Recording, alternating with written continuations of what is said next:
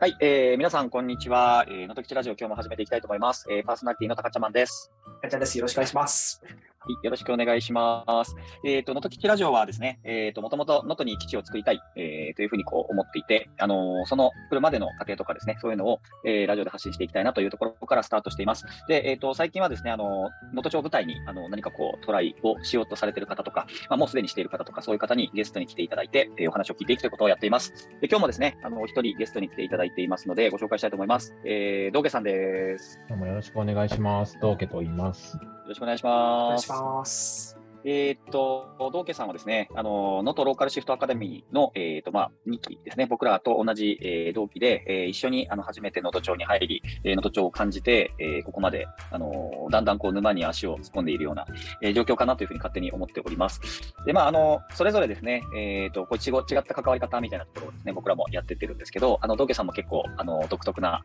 えー、タイプでというか、あの、いろんな、こう、面白いことをされてる方だなというふうに思っているので、今日はお話いろいろ聞けたらいいなというふうに思います。よろしくお願いします。よろしくお願いします。えっ、ー、と、最初全然関係ない話からなんですけど、えっ、ー、と、はい、まず、道家さんは今、金沢に住んでいて、はい。えっ、と、いかちゃんはまあ能登町で、僕は今、えっ、と、関東にいますけど、桜は？桜が咲く時期って結構違うのかな？もう咲いてます？皆さんのところ。金沢は、ね、はい、金沢もまだ来週じゃないかな、みたいな。今日やっと暖かくなってきたぐらいで。そうか、そうか。じゃあ、えっ、と、もう結構ですね、今日とか、こっち、なんかびっくりするぐらい咲いてたんですよ。早いなって思ってたんですけども、うん、でも3月21日なんで、もうすっかり春がですね、始まったなというふうに思っていて、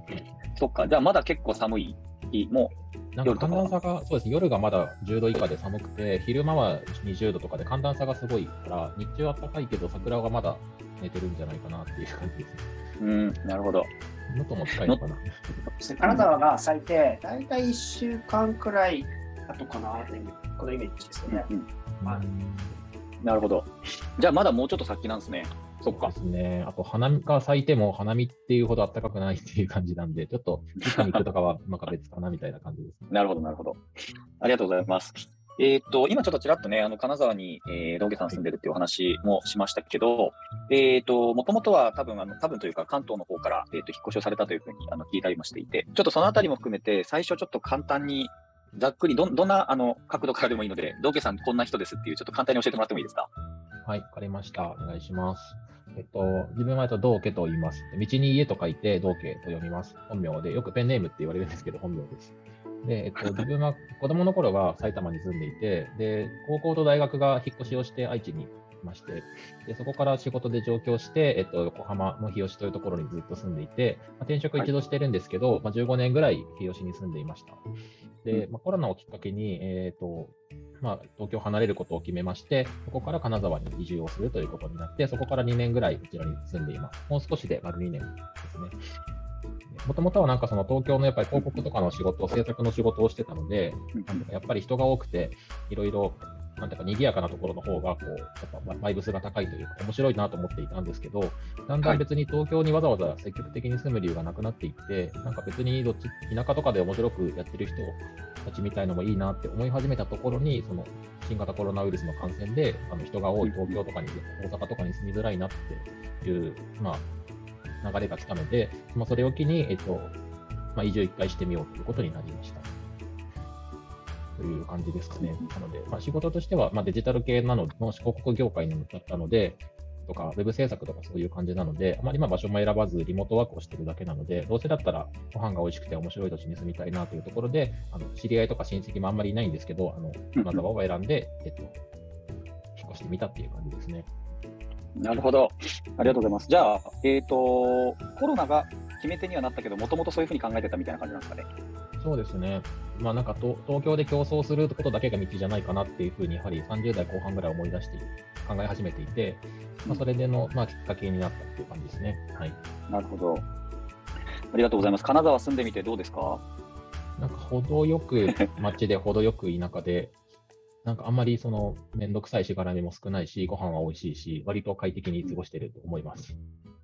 なるほど。なんか金沢、えっ、ー、と、一一番のこう金沢のおすすめポイントみたいなのとか、なんかありますか？好きなところ。あ自分で言えば、まあ、単純にやはり海鮮とか、あの、食材が新鮮で美味しい地のものがあるっていうのがすごく東京とか、今までの各エリア、そんなに地のものっていうのがある土地に住んでなかったんですね。埼玉の海のないエリアとか、愛知県の、はいはい。まあ、岐阜寄りで海がなくて、うん。で横浜もまあほぼほぼ東京なので、どうしても市場を経由した、まあなんか汎用的なものが多かったので、まあ朝どれの魚とか、このこの土地でしかない野菜みたいなものがちょっと身近になかったので、少しそこは新鮮だし、まあ、せうん。鮮度の意味でも新鮮なので、普通にあの 料理とか、やはり食卓が楽しいなというのはありますね。なるほど。それはいいですね。やっぱ何より一番こう魅力的な部分にやっぱりなるなとは僕も思いますけど。なるほど、なるほど。えっ、と、でももう本当、あれですね、その先ほどの話でいくと、横浜というか日吉の方には、あのまあ、実は言うと、その日吉というエリアがあの今の僕の自宅にかなり近くて、あの同期さんとはそういうご縁もあるんですけど、そうですねはいうん、15年ってでも、よくその同じ場所に15年住めたというか、それはそれでやっぱりすごく居心地のいい場所だったのかなというふうに思っていて、はいはいはいえー、と結構そこから引っ越しするのって、それなりにこうハードルもあったような感じはするんですけど、うんなんかもうそのまま、そのまま日吉でいいんじゃないかみたいなふうには思わなかったんですかね。うーんと、日吉にいる理由の大まかな理由はやっぱり人とかコミュニティだったと思うんですね。で、東京自体もそうですし、やはり人がいるからとか、うん、それなりにその、なんていうかな、業界的にな名高い会社とか人がいるみたいな期待値とか、はい、そういうところがあったので、そのコミュニティとして大きいから、なんか、なんとなくこう、楽しそうとか、何か起こるんじゃないかっていう、ちょっと漠然としたものはあったかなと思うんですけど、はい、はい。と自分のもっと原体験で言うと、中学の時に引っ越しをして、埼玉に中学2年生ぐらいまでいたんだけど、はい愛知に引っ越し、転校してるんですね。うんうん。で、その時に、その時はその時で、まあ、思春期でちょっといろいろ悩んでたっていうのもあるんですけど、一回その、まあ、親から引っ越ししたいけどいいかって言われた時に、まあ、なんかリセットしてみるのもいいのかもしれないって、なんか逃げではないんですけど、まあいい、いいんじゃないって思ってしてみたところ、まあ、したらしたで新しい出会いがあって、で、多分愛知に行ったからだ美術大学を選んで広告業界に行けてみたいなところもあったので、なんかそこのうん。いい付き合いは今でも残ってるし、なんかずっとそのコミュニティにしがみつかなくてもいいんじゃないっていう感覚が割と、あの、子供の頃からあったので、まあ別に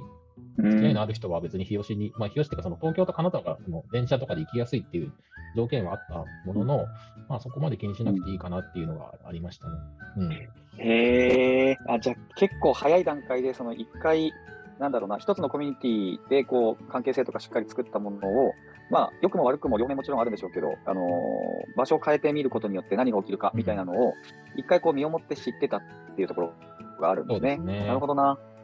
まあ仕事の面でも同じ業界にずっと長くいるのもあるので、そのある程度新陳代謝が身の回りにないとやっぱり飽きちゃうとか、マンネリ化したり、同じ人たちでずっとこうなんか話を煮詰めちゃうのがいいとは思っていなかったので、はい。手っ取り早いのはその自分の環境を変えるとか人付き合いを変えるってよくその自己啓発本とかにも書いてあるんですけど、まあ、はい少しずつその身の回りを変えていくことがその自分にとっても面白いっていう感覚があったので、まあまあコロナでどうせ誰にも会えないし、引っ越しちゃおうっていうのは別にそこまで違和感がないなっていう感じですね。なるほど。あのー僕の思う道家さんのイメージというか、ね、道家さんって、あのーなんて言えばいいんでしょうね。もう結構でも新しいところに単身飛び込んでいくみたいなのって、えっと大好きな方なのかなと思ってて、うんえっ、と、なんだろう、気になるお店があったら、もう多分ドア開けちゃうタイプなのかなと思ってたんですね。うんうん。で、なんか新しい、えー、と人とのこう出会いとかつながりみたいなのに対しての抵抗がすごくこう低い、ハードルが低い方なのかなと思ってるんですけど、それってまず合ってます？えっとね、ちょっと内面と多分最終的な行動とか、外から見えてる結果が多分違ってて、自分は割とあの人見知りだと思ってるし、結構バリアがあるんですけど、なんかもう一人の自分じゃないけど、そのつまんない自分をちょっと変えたいなって思ってる自分もいて、あはいはい。のなんかブレイクスルーをするために無理くり自分をその谷から突き落としじゃないけど、うん。行ってみようとするところはあるので、傍から見るともっとアクティブにこう社交的に見えるけど、実は社交的とはちょっと違ってて、結果が似てるだけっていう感じな気がします。うわなるほどなるほど。うん。えっ、と、結構じゃあ、い意図してそういう環境に身を置こうとしていて、うん、えっ、とえ、ちなみにそれでいくと、あの、本当は結構それってストレスだったりするってことですか？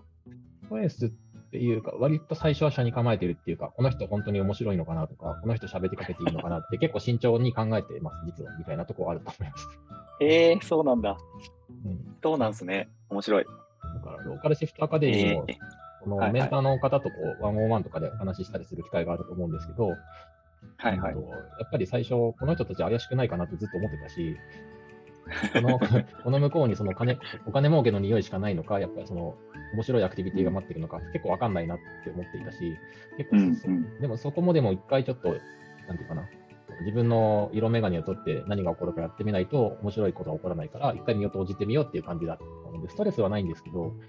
ビビリな自分とそこに投げ込もうとする自分がいるっていう感覚ですね、多分。うん。なるほどな。まあでもなんか今お話聞いててもそうですけど、適切にビビってる感じです。というか、あの、必要な、必要な見定めというか、こう、警戒、最低限のところをしていて、で、結局、まあいいや、行ってみないと分かんないやと思ったら行ってみるっていうことを、多分されてるってことなんですよね。なるほど、なるほど。あ、はいそれなんかすごい分かるな。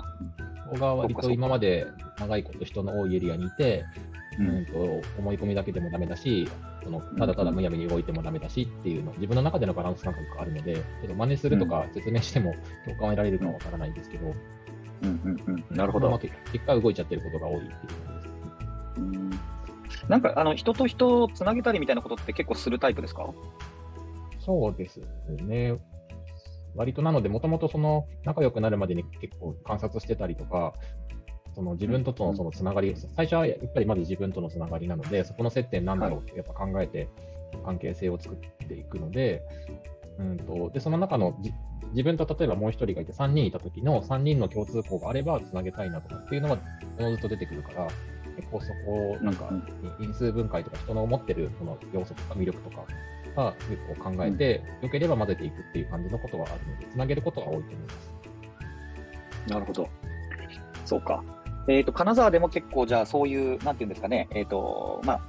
まだそんなに長い期間っていうわけじゃないと思いますけど、じわじわそういう、こう、周りにいろんな人が増えて、こう、つながりとかも増えてきたっていうような、そういう感じなんですかね、今って。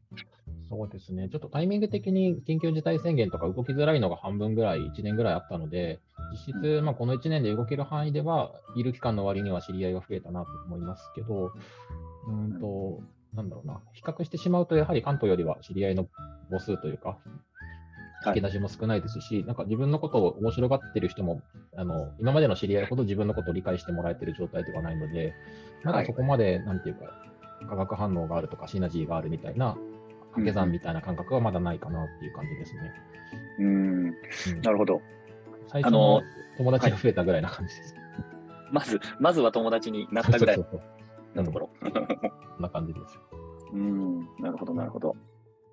今ね、あのーえっ、と、水曜日、水曜日に、あの、道家さんは、バーをやっているんですよね。はい。曲がりで週1の夜だけやってますね。うんなんかそういうのも、なんか、なんていうんですかね、えっと、さっきの話でいくと、なんかまあそういうこう機会があったとして、やってみように至るまでに、あの、それなりにちょちょっとだけ、多分そんな長い期間じゃないんでしょうけど、こう考えてどうしようかなみたいなのがあった上で、えっと、多分そういうこう場を作ることで、また、あの、新しいつながりが生まれていくみたいなのを、実際多分体験されてるんだろうなと思うんですけど、えっと、バー、バー始めてどれぐらい経つんでしたっけ？今は、えっと、8月くらい、7月か8月に始めたので、どれぐらい？半年？半年以上は経ったかなぐらいか。?8 月からですね。うん1月からなので、1、2、3、4、5、6、7、8ヶ月。丸8ヶ月ぐらいですね。えっと、ななんかちょっとオープンなあれで申し訳ないんですけど、やってみて、うんどうですか、実際、こうなんだろうな、当然こう感じることとか、うんあのねかなんか変化とか、いろいろあると思うんですけど、ちょっと聞いてみたいですね。どうですかね？もともとやっぱ知り合いが全然できなくて、でまあ、知り合いができても、その、なんだろうな、デザインの話したり、こうローカルな話を急にしようっていう友達が見つかるわけじゃないので、うん。うんとそれをまあ闇雲に飲み屋に出かけていって探したりとかしても、まあ、で東京のようにはいかないなと思ったので、逆に自分がそのいる場所というか、なんていうか、分かりやすくやってる感を出していった方、やってる側に回った方がいいかなっていうので、それも別に見なんか見込みがあってやったわけじゃなくて、たまたまその誰かやバーやる人いないって言われたんで、やりますって言ってみたっていう感じで、でやってみたら、まあ多少はリアクションがあるし、もともと僕のことを知ってる石川に来たりとか、石川に住んでる人も、最初は来てくれるので、なんかそこで手応えをつかんでいった感じなんですけど、うん、と結果、すごく雑に言うと、なんかただ家でいはいたりとか、一人で飲み歩いてるだけよりは、なんかその目立つし、自分のこと自分と話したい人が積極的に会いに来てくれるきっかけを作りやすくなったので、家にいる僕を誘うよりは、そこで勝手に野良でバーをやってる僕を訪ねてくる方が気が楽なので、そういう意味でやってよかったなっていうふうに思ってます。うん、なるほど。えー、なんか、やっぱ、あれですかね、その知り合いが来て、知り合いが友達呼んできてみたいな感じで、こうなんかじわじわ広がってる感覚みたいなのがあるんですか？まあ少しずつですね、まあ、そのリピーターになるかとかっていうと、ちょっと場所が少しあの離れたと、離れたところっていうか、あんまり繁華街とかではないので、はい。なんですけど、その、うん、じわじわとはありますね。そのそれこそ飲み屋では知り合い、飲み屋っていうか、ただその僕、バーとかで知り合いが増えることが今まで多かったんですけど、はい。そういうのとはまた違う感じで、人のつながりが増えてくるので、いきなり仲良くなったりとか、いきなりコミュニティが生まれたりはしないんだけど、うん確かに出会いは少しずつ広がっているし、なんかその人たちが不意に3ヶ月後ぐらいに来てくれたりとか、もう本当に少しずつっていう感じでは広がっているのかなっていう感なるほど。まあ、僕もあの金沢に行った時は、あの水曜日じ、そうですね、何回か来てくれてる。水曜日を意識してあの旅工程を組むんですけど、あの毎回、毎回でも多分今まで2回か3回あの行かせてもらって、毎回何かしらの出会いがある感じはしますね。ああのうん、あなんかあそこに行かなかったら絶対会わなかっただろうなっていうタイプの方と、なんかうんうんうん。お話ができて、えっ、と、なんだろうな、自分の素直な交友関係の中だと、あんまり多分お会いしなさそうな方とかにも、なんか会えたりするのが、すごい面白いですね。うんうんうんうん多分それは多分道家さんを軸にあの集まる人たちなんだとは思うんですけど、うん道家さんが多分あれですよね、すごい広い広いっていうか、えっ、と、なんて言うんだろう。えっ、と、これどういう言い方が正しいんだろうな。あのいろんな人大丈夫みたいな、ちょっとすみません、雑な言い方なんですけど、えっと、なんだろうな。守備範囲が広いみたいな。そうそうそうそう。なんかね、同じような雰囲気の人ばっかり集まるみたいなんじゃないんですよね。なんかいろんな人来る感じするんですよね。あー伝わりますかね？あわかります。なんとなくこう、対応できる人の守備範囲が広いっていう言い方なんかいいかなんか対応っていうとあれなんだあれなんだけど、でもうまあ当そうそういう然イメージはもともとあって。はい、苦手な人もいますけどね、別に苦手からは置いといて、は話はできると思うんですけど、多分それは逆に都会で培ったこうなんか順能力みたいなのがああると思うので、それはなんか多分肯定的に身についたスキルっていうか、鍛え鍛えられた 鍛えられたのかもしれない。なんかね、いろんな人を面白がろうとしてる節があるというか、そうですね、よく言えば好奇心が、人に対して好奇心とか、なんか興味があるんでしょうね、きっと。うんうんうん。だからなんか、面白いことが道家さんの周りだとありそうなんですよね。まあ、そう言っていただけると。うんうん、なんか思いもよらないあのつながりみたいなものがあったりするイメージが、えーとうん僕にはあってですね、だから、なんか道家さんがお店やってるってなると、すごいちょっとワクワクするんですよね、行くときに。誰かいるかなみたいな。ありがとうございます。だから、あれ、続ける、今のところ続ける意思ですか、お店は。そうですね、もうなんかあんまり辞める理由もないので、まあ、場所が変わったりとか、曜日が変わったりはやるかもしれないけど、ああいうなんかオープンな場所を作るっていうのは、自分の中ではやっていった方がいいかなと思ってますね。うんうん。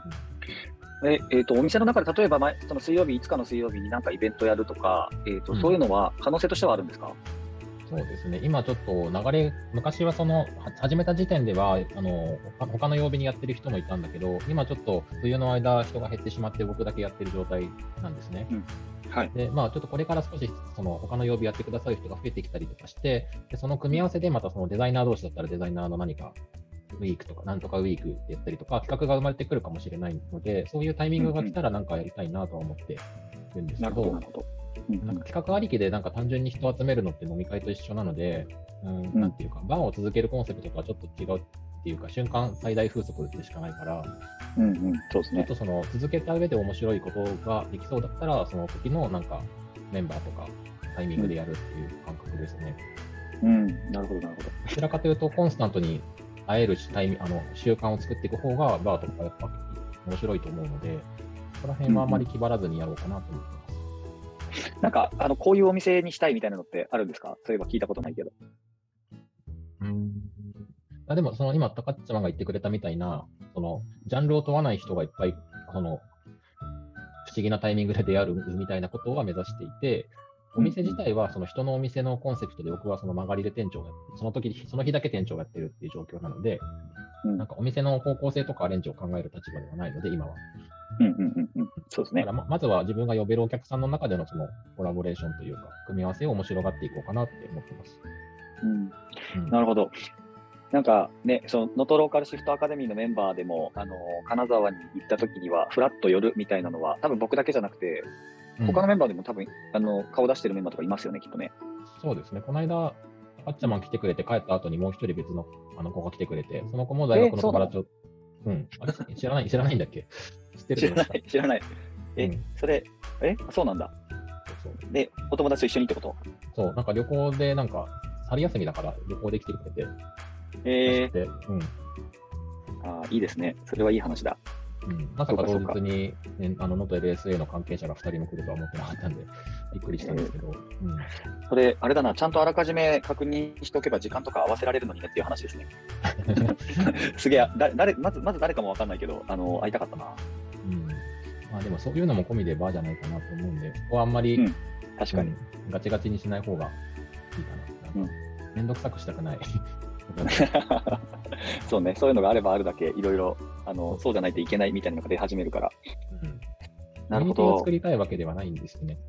うん。うん。えっと、そこをちょっとままさに今僕も思い出してて、えっと、その、なんだろう、能登町との関わりっていうことに、あの、ちょっと話を持っていくと、はい。えっと、去年のそのノートローカルシフトアカデミーの僕たちが、えっと、その期間を通して、えーまあ、いろいろこう考えて企画をした内容のこうプレゼンテーションを最後にあの発表させてもらったんですけど、その時のあの、ドケさんの、えっと、まあ、案というかですね、プランの中に、コミュニティは作らないっていうのが結構、あの、はっきりと、えっと、歌われていた記憶があって、で、えっと、なんだろうな、それに対して、えっと、どちらかというとですよ、どちらかというと、まず、まあ、最初だからっていうことなのかな、わかんないけど、やっぱ現地に何かしらコミュニティがあって、えっと、そこの、まあ、人たちとの惹かれ合いというかですね、えっと、そういう引力が働くから、えっと、最初のうち足が、こう、そこに向くみたいなこともやっぱりあると僕はもともと思ってたんですよね。だから、むしろコミュニティをどう作っていくといいんだろうみたいな風に無意識で考えようとしてたんだけど、うん。えっ、と、あえて作らないっていうのを聞いたときになるほどって思うこともあったりして、えっ、と、まあ、でも、ただ一方で、その、なぜそうなのかっていうことに対して、あの、すごく綺麗に腹落ちしてるわけでもなかったりする、しつつ、その、とっても興味があったんですよね、もともと。だから、なんでそのコミュニティは作らない方がいいっていうふうに、こう、あの、そっちに、えっ、と、行ったのかみたいなところって、ちょっと聞いてもいいですか？はい。で、多分多分その前に、その自分がどんなあのプレゼンをしたかをちょっとかいつまんではい、お願いします。と、